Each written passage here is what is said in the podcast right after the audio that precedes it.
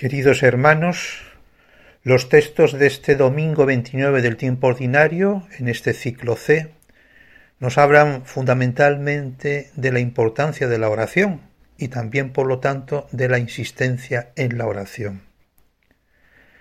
Hemos leído en la primera lectura el libro del Éxodo, el famosa batalla de Amalek, donde Moisés reza, pide a Dios para que Josué gane esa batalla. Y para eso lo hace con ese gesto tan litúrgico que tanto se representa luego en la iconografía cristiana, que es que Moisés tenía en alto las manos alzadas y que mientras se movían esas manos o quedaban alzadas, vencía Israel. Cuando venía el momento del cansancio, del aguantamiento, porque la batalla duró durante todo el día, entonces bajaba las manos y entonces vencía a Malek. Los que están con Moisés encuentran esa solución práctica, vamos a decir así, que es que le colocan unas piedras debajo de los brazos para que no baje precisamente esa oración. Esa imagen tan gráfica precisamente es la que luego recurre el Evangelio para decirnos la necesidad de la insistencia en la oración. En este caso pone el Señor el ejemplo de aquel juez que es inicuo, que es un hombre que es mal juez, y sin embargo va aquella viuda que solía ir a decirle hazme justicia frente a mi adversario. Y aquel hombre se estuvo negando durante mucho tiempo, hasta que llegó un momento que dijo bueno, lo haré para que no me importune más. Quizás aquí está la clave de lectura de la oración. La oración es importunar al Señor.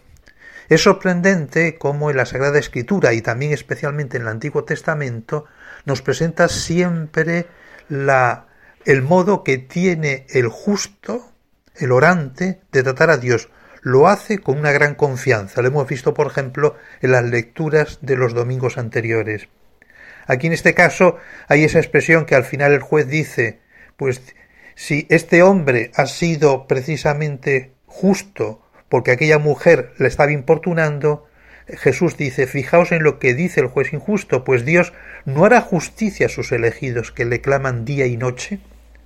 Esa es la oración cristiana, pedir durante todo el día, tener los brazos alzados como Moisés, y eso es lo que también nos refleja en un cierto modo el Salmo 120, el Salmo responsorial. Este salmo es uno de los quince cánticos graduales o llamados también cánticos de subidas o ascensiones que eran interpretados probablemente por los peregrinos cuando caminaban a la ciudad de Jerusalén o incluso cuando subían las gradas del templo. La Biblia de Jerusalén da a este salmo el título de El guardián de Israel, porque es precisamente el salmo que recuerda a los fieles que Dios los protege. Y eso era lo propio de los peregrinos que subían a Jerusalén muchas veces por caminos difíciles y por lo tanto se les colocaba delante esa seguridad de que Dios nos guarda, nos protege y nos ampara.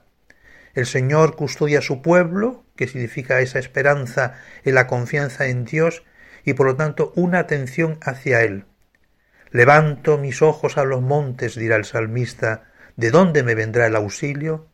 El auxilio me viene del Señor, que hizo el cielo y la tierra y junto con la potencia de lo que significa esa oración no permitirá que resbale tu pie, tu guardián no duerme, no duerme ni reposa el guardián de Israel, como para recordarnos que Dios está siempre vigilante y que Dios siempre escucha la oración del justo. Pero es necesario que importunemos, si queremos usar la expresión del texto del Evangelio, o bien que tengamos la sagacidad de los que acompañan a Moisés que para que no se canse colocan esas piedras debajo de sus brazos.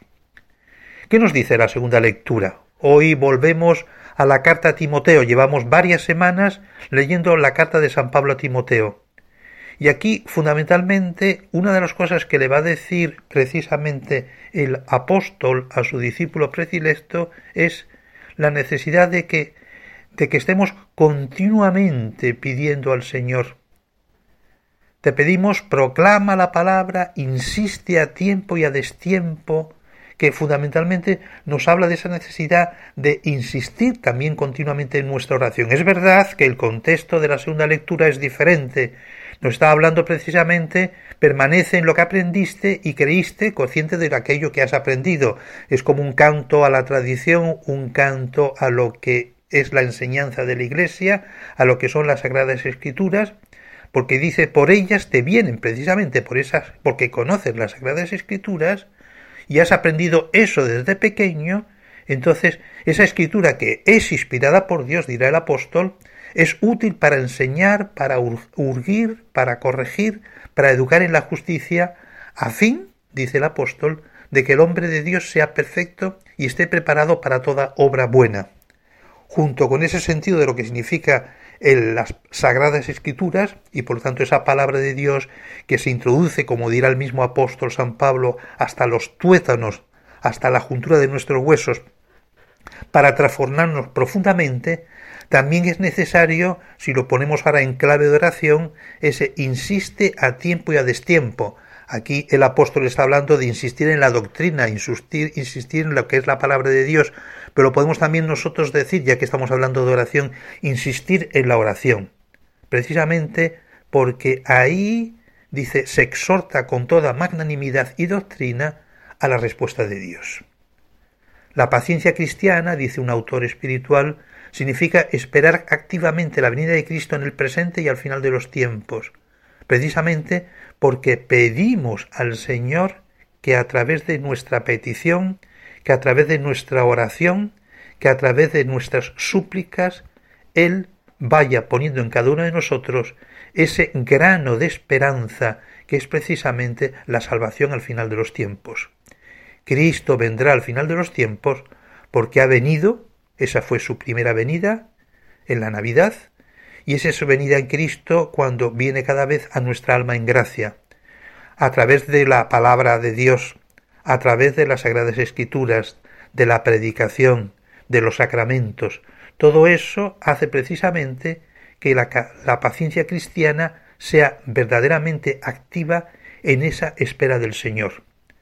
Acabamos con esa expresión que recoge tantas veces los textos sagrados, especialmente el libro del Apocalipsis, y que es como el epílogo precisamente de la revelación del Nuevo Testamento. Maranatá, ven Señor Jesús.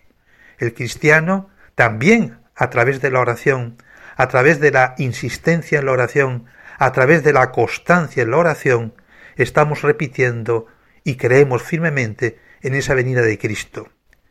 Cristo que vendrá al final de los tiempos que es un Cristo que nos trae la salvación, que nos lo anuncia y que los cristianos estamos llamados también a ese anuncio de la salvación para que Cristo nos salve. Así sea.